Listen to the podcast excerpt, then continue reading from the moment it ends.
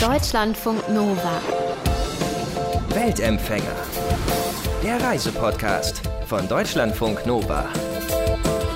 Begin it where warm waters hold and take it in the canyon down, not far, but too far to walk. Put it in below the home of Brown. So fängt das Gedicht von Forrest Fenn an, das beschreiben soll, wo er seinen Schatz versteckt hat, mit einem geschätzten Wert von bis zu drei Millionen Dollar. 24 Zeilen ist es lang, das Gedicht. Die beiden Österreicher Bernhard Wojcicki und Richard Haderer hat das nicht mehr losgelassen.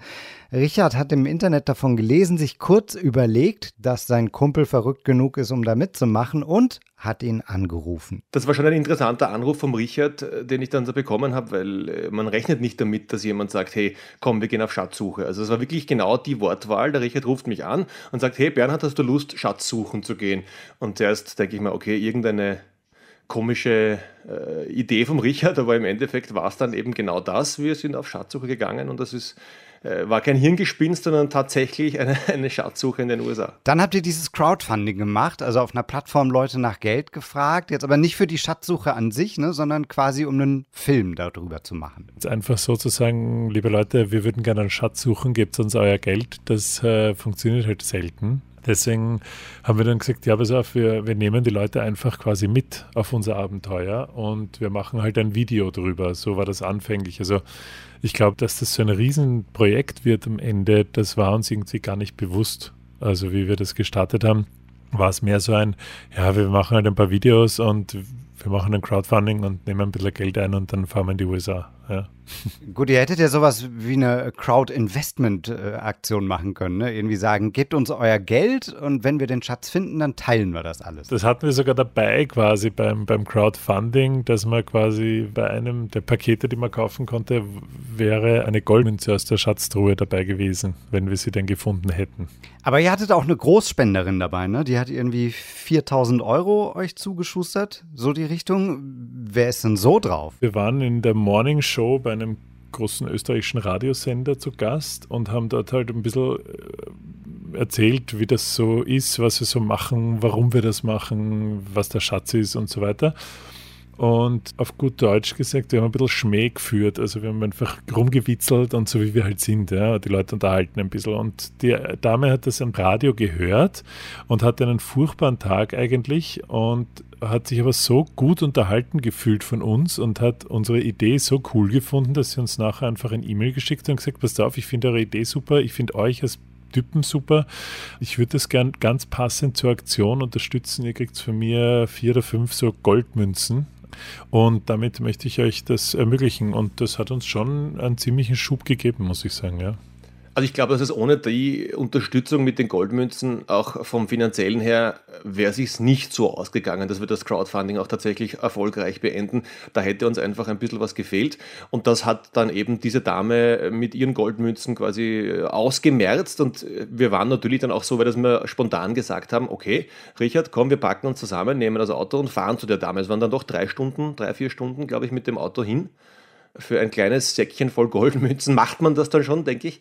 Und wir haben dort sehr nett geplaudert mit der Dame. Die hat uns auch erklärt, warum sie das tut. Das war eine sehr interessante Dame, die sich eben vor einiger Zeit entschieden hat zu sagen, ich steige aus aus der normalen Welt und versorge mich selbst am Land und hat offenbar einen gewissen Reichtum angehäuft und den teilt sie jetzt unter anderem mit Leuten, die lustige Ideen haben, die sie unterstützenswert findet. Und da waren wir offenbar zum Glück eine davon. Also ihr hattet dann irgendwann genug Kohle äh, für den Film zusammen. Ne? Das waren so insgesamt äh, um die 16.000 Euro. Hält schon mal eine Weile. Hattet ihr da schon einen Plan im Kopf, so eine innere Schatzkarte oder eine Taktik? Es war schon so, dass wir, also da einfach jetzt das Geld nehmen und sagen, so wir fahren in die USA, das ist zu einfach gedacht. Ja? Also wir haben dann selbst gemerkt, dass für die Planung einer solchen Schatzsuche weit mehr dazu gehört, als einfach nur zu sagen, ich fliege jetzt mal los. Erstens mal musst du dir überlegen, wohin fliegst du? Diese Schatzsuche, das Gebiet, das Forrest Fenn mit seinem Gedicht abdeckt, beginnt in Santa Fe, wo die Rocky Mountains anfangen und dort ist es heiß, dort ist Wüste und geht rauf bis zum Yellowstone National Park ein bisschen darüber, wo es ganz andere klimatische Bedingungen Bedingungen sind. Das sind mehrere Bundesstaaten. Da war es jetzt noch gar nicht so großartig die Frage, wo suchen wir denn wirklich? Natürlich, wir haben gewusst, okay, dort wollen wir hin. Also der Richard hatte eine Lösung, ich hatte eine Lösung, das waren unsere beiden, die wir unbedingt verfolgen wollten. Die waren sehr weit auseinander von der geografischen Lage her und dementsprechend war es noch umso komplizierter, die unter einen Hut zu bringen, weil eben eine große Reise dazwischen gelegen hat. Aber es hat dann geklappt, aber es waren Gabelflüge, ich glaube, es waren sieben Flüge insgesamt, die wir dann gemacht haben, zwei unterschiedliche Leihwegen, die wir gehabt haben, äh, etliche Locations. Ich glaube, wir sind jetzt Mitglied in allen von diesen amerikanischen Hotelketten, Bonusclubs, die es so gibt. Es war schon sehr spannend, kompliziert, aber hat dann funktioniert, obwohl wir zwischendurch auch troubleshooten mussten mit verpassten Flügen und, und, und. Jetzt hatten die beiden erstmal Geld gesammelt, um loslegen zu können, 16.000 Euro über Crowdfunding. Damit wollten sie auch noch einen Film über ihre Reise drehen. Es konnte also losgehen mit den 16.000 Euro. Nur, was packt man ein auf so eine Schatzsuche? Das habe ich Richard gefragt. Gute Schuhe und eine Schaufel oder was? Nicht einmal eine Schaufel, weil Forrest Fan hat ja von Anfang an gesagt, relativ bald, ähm, dass der Schatz nicht vergraben liegt. Also Schaufel haben wir uns erspart. In Wirklichkeit war es einfach dasselbe, was man braucht zum Wandern. Also festes Schuhwerk, eine Wanderhose, unterschiedlichstes Gewand, weil es einfach in New Mexico, in Santa Fe, hat es gehabt, weiß nicht, 35 Grad in der Wüste und dann im Yellowstone Nationalpark hat es 3 Grad und es hat geschneit. Also es ist sehr, sehr unterschiedlich auch von den klimatischen Bedingungen. Und äh, Jause, also ganz wichtig war Essen, für mich zumindest. Und ein Zelt hatten wir auch mit. Und Schlafsäcke und eine Gitarre, nicht vergessen, Richard. Richtig, eine Gitarre hatten wir auch. Okay, mit. ja, für, für die Lagerfeuerromantik genau. auf jeden äh, Fall. Genau. Der einzige Hinweis, den ihr hattet, war ja erstmal nur dieses Gedicht. Äh, an welchen Stellen im Gedicht habt ihr euch festgebissen am Anfang?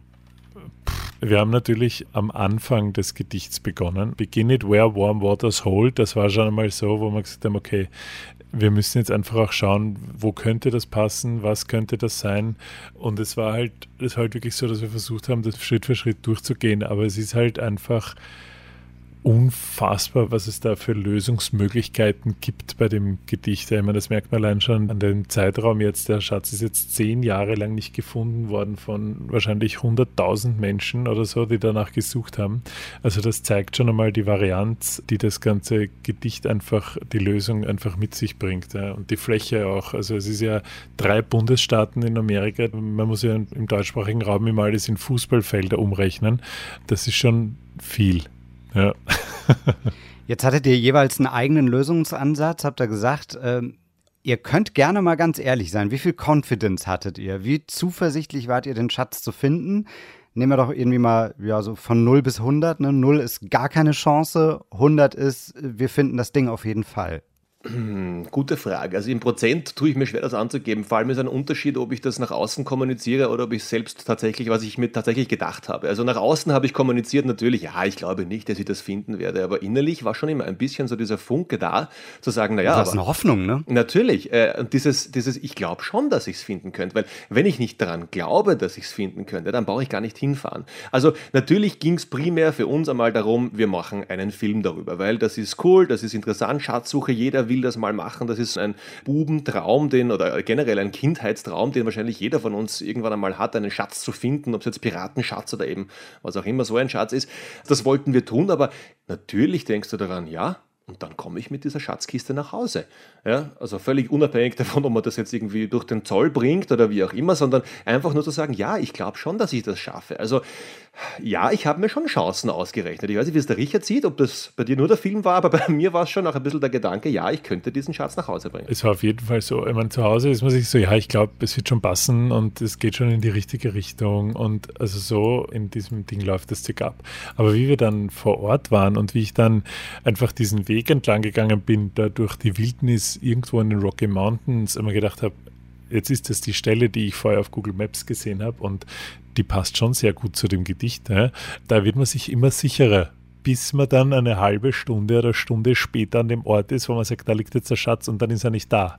Dann ist das schon etwas niederschmetternd gewesen. Äh, wobei man sagen muss, es war sehr lustig man will dann dort auch nicht weg, weil man sich, na warte mal, vielleicht schauen wir, na, schauen wir noch ein Stück nach rechts, schauen wir noch ein Stück nach links, schauen, gehen wir noch ein Stück weiter, weil vielleicht doch irgendwo da und auch das Kamerateam und unsere Regisseurin und so, wir sind immer nach Drehschluss, sind alle ausgeschwärmt in alle Richtungen und haben noch geschaut, ob sie nicht doch vielleicht irgendwo dort finden, weil den wir übersehen haben. From there it's no place for the meek. The end is ever drawing nigh. There'll be no paddle up your creek, just heavy loads and water high. Das ist noch so eine Stelle aus dem Gedicht von Forrest Fenn. Man ahnt, dass das kein Ponyhof ist, diese Schatzsuche. Das 24-zeilige Gedicht, das zu seinem Schatz führen soll. Seither haben sich tausende Schatzsucher in den letzten zehn Jahren auf die Suche nach dem Ding gemacht. Es soll bis zu drei Millionen Dollar wert sein, was auch immer da versteckt war. Auch die Filmemacher Bernhard Wojcicki und Richard Haderer waren unterwegs auf Suche. Die beiden waren also nicht die einzigen. Wir haben getroffen mehrere Schatzsucher, die halt, oder Schatzsucherinnen, die halt sich schon seit Jahren damit beschäftigen und die einfach mit denen ein bisschen geplaudert, ein paar Tipps von denen geholt, wie die das so machen und so weiter. Sind die so komplett bekloppt, wie man sie sich vorstellt, oder waren die schon zurechnungsfähig? Ja, es sind halt generell sehr amerikanische Persönlichkeiten. Also die eine hatte zum Beispiel eine pinke, komplett rosane Pistole mit immer und hat sie uns ganz stolz gezeigt. Ja. Was ist halt für uns als, als Österreicher, ist sowas halt so, okay, warum hat die jetzt eine Pistole? Dort ist es halt relativ normal. Und sie sagt halt, ja, das ist halt allein in den Bergen unterwegs und so. Und ich so, okay, cool. Also das war schon etwas abstrus und die andere, die halt wirklich von, von ich glaube, aus Maui war die oder so irgendwie oder ja, Hawaii irgendwo, die ist dort weggezogen in die Rocky Mountains, um ihr Leben der Schatzsuche zu widmen und so. Und das ist schon so interessant. Ja eines der spannendsten Erlebnisse von Leuten, die wir getroffen haben, war in einem Motel in, mitten im Nirgendwo. Also da war wirklich, das war nichts dort, außer dieses Motel. Und da war ein Lokal davor, eine so eine alte Wildwestbar, wie man sich vorstellt eigentlich, wenn man an Amerika denkt. Und da waren so drei so betrunkene Ortsansässige, die uns halt Geschichten über Schätze und Gold und was weiß ich was erzählt haben. Also das war sehr spannend. Ja. Wurde es denn irgendwann mal gefährlich? Also wenn die Frau sagt, äh, sie hat eine Knarre dabei, wie war das für euch? Also bei Wikipedia steht ja, dass bei dieser Schatzsuche irgendwie vier Leute gestorben sind so in den letzten zehn Jahren. Fünf sind es, glaube ich, okay. sogar mittlerweile, ja. ja. Also gefährlich. Wir hatten in dem Sinne jetzt keinerlei wirklich gefährliche Situationen wir wissen nicht, ob wir nicht irgendwo vielleicht um ein paar Meter einem Bären begegnet sind. Ich glaube, die große Gefahr, die aus der Natur kommt, sind wilde Tiere. Also äh, Bären in dem Fall oder eben Berglöwen. Das sind die beiden Tiere, denen du nicht unbedingt begegnen möchtest. Weil wenn du denen begegnest, dann gibt es ein Problem oder irgendwann einmal keins mehr wahrscheinlich. Also die fackeln da nicht lange. Du bekommst auch von den Schatzsuchern und, und von den Rangern wirst du ausgestattet mit so einem Bear Spray. Das ist nichts anderes als ein, ein großdimensionierter, sehr konzentrierter Pfefferspray, so wie wir es vielleicht auch, äh, was auch immer, so man das eigentlich bekommt. Und der ist aber halt so, dass du den auch nicht ins Flugzeug mitnehmen darfst. Das heißt, du musst ständig, wenn du auf eine andere Location hinfliegst, wieder einen neuen kaufen, weil du den gar nicht ins Flugzeug mitnehmen darfst, weil das offenbar recht gefährlich ist. Und also das ist recht kompliziert. Wir waren eben mit diesem Spray ausgestattet, ob der was gebracht gebracht hätte, wissen wir nicht, zum Glück nicht. Also wir hatten keine Begegnung mit wilden Tieren. Ich bin aber eigentlich sehr froh darüber, muss ich ehrlich sagen. Dann hattet ihr dieses Interview mit The One and Only Forest Fenn, also der, der den Schatz versteckt haben soll. Was ist das für ein Geselle? Also wir sind hingekommen zu seinem sehr, sehr schönen Haus in Santa Fe. Haus, Kunstgalerie, das ist so eine Kombination aus beidem. Und er ist dort mit einem ganz entspannt vor seinem Hauseingang in einem Schaukelstuhl gesessen, neben ihm der Hund und hat auf uns gewartet. Also du hast gemerkt, der Mann, der hat keinen Stress mehr im Leben. Der hat das, was aufregend war und was spannend war, die Jahre also als Pilot, als Navy-Pilot hat er hinter sich und hat uns freundlich empfangen.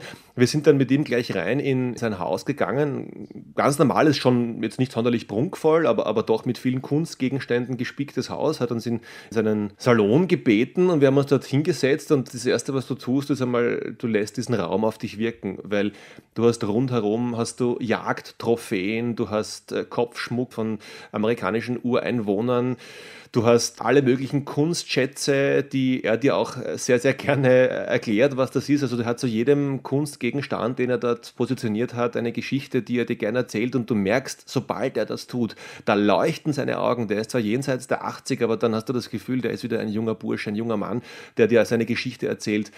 Der glüht für das, was er tut und dann verstehst du auch langsam, wieso er das getan hat. Der Mann hat so viel erlebt. Der hat so unglaublich tolle Dinge, Geschichten durchgemacht gemacht und Abenteuer erlebt. Und der möchte einfach, dass du daran teilhast. Und deswegen schreibt er Bücher. Und deswegen hat sich der offenbar irgendwann einmal gedacht, okay, ich mache ein Gedicht, verstecke einen Goldschatz und wer das Gedicht richtig interpretiert, der bekommt den Goldschatz. Und hat das einfach wirklich gemacht. Das ist so ein Typ, der verrückte Dinge tut, weil es eben viele andere verrückte Menschen gibt, die ihm dann ein bisschen nacheifern wollen. Wir sind solche Leute und das war äh, sofort merkbar, dass der ein richtig cooler Typ ist eigentlich. Also habt ihr dann wenigstens versucht, ihm bei dem Interview irgendwelche ja, Hinweise natürlich. Zu Also äh, klar, ja. Also wir haben es wir haben's sehr subtil versucht. Wir haben es natürlich auch direkt angesprochen und gesagt, ah, wäre doch lustig, wenn wir jetzt einen Film machen und den Schatz finden, oder? Das ist ein toller So hätte ich's Zufall, auch gemacht, doch, ja. Oder?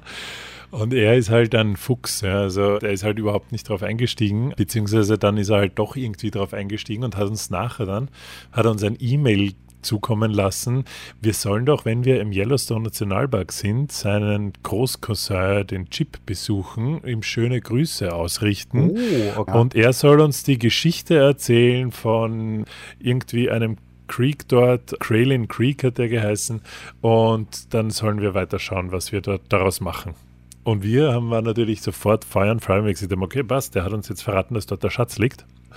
Und haben den halt kontaktiert und haben den dann auch besucht im Yellowstone Nationalpark. Großartiger Typ, hat ein Interview mit uns gemacht, ist selber auf der Suche nach dem Schatz ab und an und hat uns halt so ein bisschen Insiderwissen erzählt, weil Forrest Fenn war zu der Zeit, wie er den Schatz versteckt hat, war er auch im Yellowstone Nationalpark zu Besuch und er weiß, weil er halt mit ihm verwandt ist, quasi, oder gewusst aus erster Hand, wo er gewohnt hat und ist dann zu der Dame hin, zu der Pension und hat gesagt, na, er wird gern wissen, wann das genau war, ob sie nachschauen kann und sie hat dann in Büchern gesagt, nein, es war kein Forrest Fenn da, also dürfte er unter falschem Namen eingecheckt haben dort und daraufhin hat er dann daraus geschlossen, dass der irgendwo da in diesem, in diesem Grayling Creek vielleicht liegt, der Schatz und ja, wir haben uns dann dort auch auf die Suche gemacht. Es sind großartige Bilder entstanden wieder für den Film, weil wir in einem Sumpfgebiet gelandet sind, aber das war es dann auch wieder, kein Schatz. Okay, nichts gefunden. So, jetzt heißt es ja zwar, dass er gefunden wurde, aber der Finder will offenbar anonym bleiben. Könnte ich auch verstehen. Es gibt aber auch Leute, die sagen, Leute, das ist ein ganz großer Schwindel alles. Diesen Schatz, den gibt's gar nicht. Jetzt habt ihr ja den Erfinder quasi selber getroffen. Glaubt ihr dem? Also ich glaube schon, dass es den Schatz gibt, äh, sonst hätten wir uns nicht auf die Suche gemacht danach. Das, das, das habe ich von Anfang an geglaubt. Äh, Beim Kennenlernen von Forrest Fenn hat sich meine Meinung bestätigt. Der Mann, der ist in der Lage, sowas zu tun. Er hat nicht nur die Möglichkeiten, also finanziell wie auch alles andere, um so einen Schatz zusammenzustellen, in eine Kiste zu geben und zu verstecken. Das, das, das traue ich dem zu 100% zu.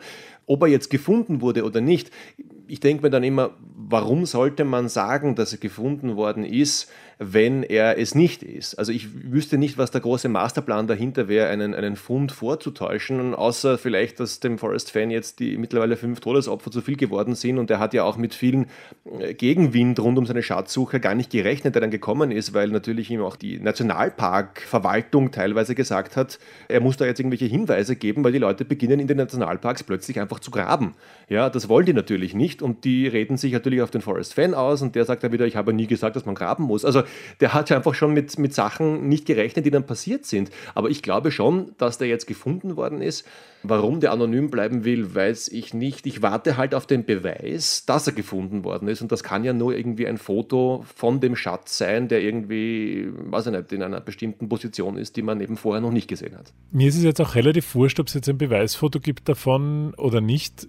Was mir viel wichtiger wäre, wäre einfach zu wissen, wo war er, wo genau ist er gewesen, weil ich will einfach wissen, wie nah waren wir dran. Oh, das wäre aber auch fies, oder? Wenn jetzt irgendwie rauskommt, ihr wart irgendwie 20 Meter davon entfernt. Also ich meine, es tut ja jetzt eh schon Das wäre weh wahrscheinlich, furchtbar. dass den jemand anders gefunden hat. Ja, das wäre das wär schon tragisch, aber wäre halt so. Ich meine, äh, klingt jetzt blöd, aber ja, wenn es so ist, dann hatten wir zumindest die richtige Lösung ähm, und dann wollen zumindest vielleicht u viele Leute noch unseren Film schauen, weil die sagen, boah, das Aber ist Richard, cool. Richard, jetzt tu nicht so, als wäre dir das völlig egal. Wenn der jetzt 10 Meter neben der Stelle ist, die wir im Film haben, und du hast einfach nur nicht nach links geschaut und dann war er dort, also Ja. ganz ehrlich, Ähm, dann sehe ich wir, sehe ich dich anders.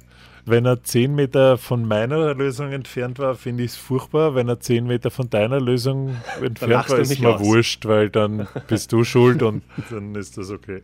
Alles klar, gut. Ah, gut eigentlich, dass sie den Schatz nicht gefunden haben. Ich weiß nicht, ob das mit dem 50-50 bei der Beute so gut funktioniert hätte. das ist schon fast ein bisschen klischeemäßig. Ne? Also jetzt haben die beiden zwar eine Dokumentation über ihre Suche gedreht, aber vielleicht sich immer noch manchmal gefühlt wie in einem schlechten Film. Also es ist ja wirklich so wie in all den Filmen, die du mitbekommst. Es sind diese Landstraßen kilometerlang geradeaus und die Sonne lässt die Erde flimmern vor Hitze. Äh, du hast diesen, diesen Ausblick auf die Berge in den Rocky Mountains. Du siehst da die wild lebenden Bisons und es ist genau so wie in den Filmen. Ob die jetzt schlecht oder gut sind, völlig dahingestellt. Aber du brauchst dir diese Fantasie gar nicht äh, das einfallen lassen, sondern das ist so. Jetzt kam vor ein paar Tagen die Nachricht, okay, das Ding ist gefunden worden. Nicht von euch, von jemand anderem. Was war das für ein Gefühl, als ihr das gelesen habt? Einerseits die Freude zu sagen, okay, ich, ich gönne es dem ja auch, der es gesucht hat und äh, das sind natürlich wieder die Erinnerungen an diese wunderbare Zeit hochgekommen. Auf der anderen Seite schon auch traurig, weil es halt jetzt vorbei ist, weil ich schon immer gesagt habe, okay, wenn meine kleine Tochter, die jetzt fünf Jahre alt ist, größer ist, äh, dieses Gefühl der Schatzsuche, ähm, vor allem als Kind zu haben und diese schöne Geschichte rundum und um, die hätte ich ja schon gegönnt zu sagen, komm, wir fliegen darüber, wir machen zwei Wochen Urlaub in dieser wunderbaren Gegend die ja wirklich, also dieses Amerika, das ich vorher nicht kannte, äh, und dort ein bisschen durch die Wildnis zu stapfen und nach einem Schatz zu suchen, ich hätte das schon noch gern gemacht. Jetzt muss ich mal halt eine andere Location suchen. Das war dann ein bisschen das Traurige, dass generell diese Suche vorbei ist, aber hm, dass er gefunden ist, ja, okay, ich gönn's dem oder der äh, es gefunden haben. Vielleicht hat sich die Frau mit der rosa Knarre irgendwie durchgeschossen und den gefunden. das kann sein, ja. Wir haben nicht mehr so lange. Es ist Zeit, philosophisch zu werden, Leute. Äh, ihr habt zwar den Goldschatz nicht gefunden, aber vielleicht habt ihr ja bei der Reise was ganz anderes gefunden. Ist das so? Ja, also es war für uns absolut die Reise wert, auch wenn wir den Schatz nicht gefunden haben. Einfach das Land so zu sehen, miteinander einfach da großartige Zeiten und Dinge zu erleben, denen man auch seinen Enkelkindern erzählen wird, den Forest Fan kennenzulernen und alleine diese betrunkenen Schatzsucher, ehemaligen Goldschürfer Menschen in dem Pub oder in der Bar, die waren auch großartig von dem, wie die erzählt haben und welche Sicht aufs Leben die haben. Und das war schon so gesehen was ganz interessant. Und das ist auch das, was der Forest Fan immer wieder gesagt hat. Er mag es ja auch, Leute raus in die Natur zu bringen. Also es ist jetzt nicht so, dass wir keine Naturmenschen wären und äh, gerade in Österreich haben wir wunderschöne Landschaften und viel Wald und Natur, aber man kriegt halt so einen ganz anderen Blick auf die Welt, wenn man so ein äh, Abenteuer einmal erlebt hat. Ja. Ich, ich habe halt gelernt, dass Amerika nicht nur Trump und Polizeigewalt ist, was man momentan einfach mitbekommt, sondern dass das ein wunderbares Land mit einer unglaublichen, teils völlig unberührten Natur ist, die darauf wartet, entdeckt zu werden, die Geschichten, die Abenteuer zu bieten hat, die man alleine oder mit Freunden erleben kann, um sich dort auf möglicherweise eines der größten Abenteuer des eigenen Lebens auf den Weg zu machen und das einfach am eigenen Leib zu verspüren, was es bedeutet, in, in Goldfieber zu geraten, dass man das merkt, dass man wirklich sich denkt, ah, da will ich jetzt einen Schatz suchen. Und das ist einfach so was Fantastisches. Ich möchte das nicht missen und es war eine der tollsten Erfahrungen, die ich je gemacht habe. Selbst wenn das alles nur Fake war, was Forrest Fender mit seinem Millionenschatz gemacht hat, für Bernhard Wojcicki und Richard Haderer war, sagen wir das mal so, die gemeinsame Reise der eigentliche Schatz. Aber geile Geschichte. Vielen Dank, dass wir sie hören durften. Wenn ihr jetzt sagt, ich habe auch eine Geschichte, die ich erzählen will, vielleicht habt ihr ja sogar einen Schatz gefunden. Nein, ist, ist keine Voraussetzung. Aber wenn ihr was habt, was euch zum Weltempfänger macht, eine schöne Geschichte, die ihr in der Welt erlebt habt, dann schreibt uns gerne an mail@deutschlandfunknova.de. Deutschlandfunk Nova.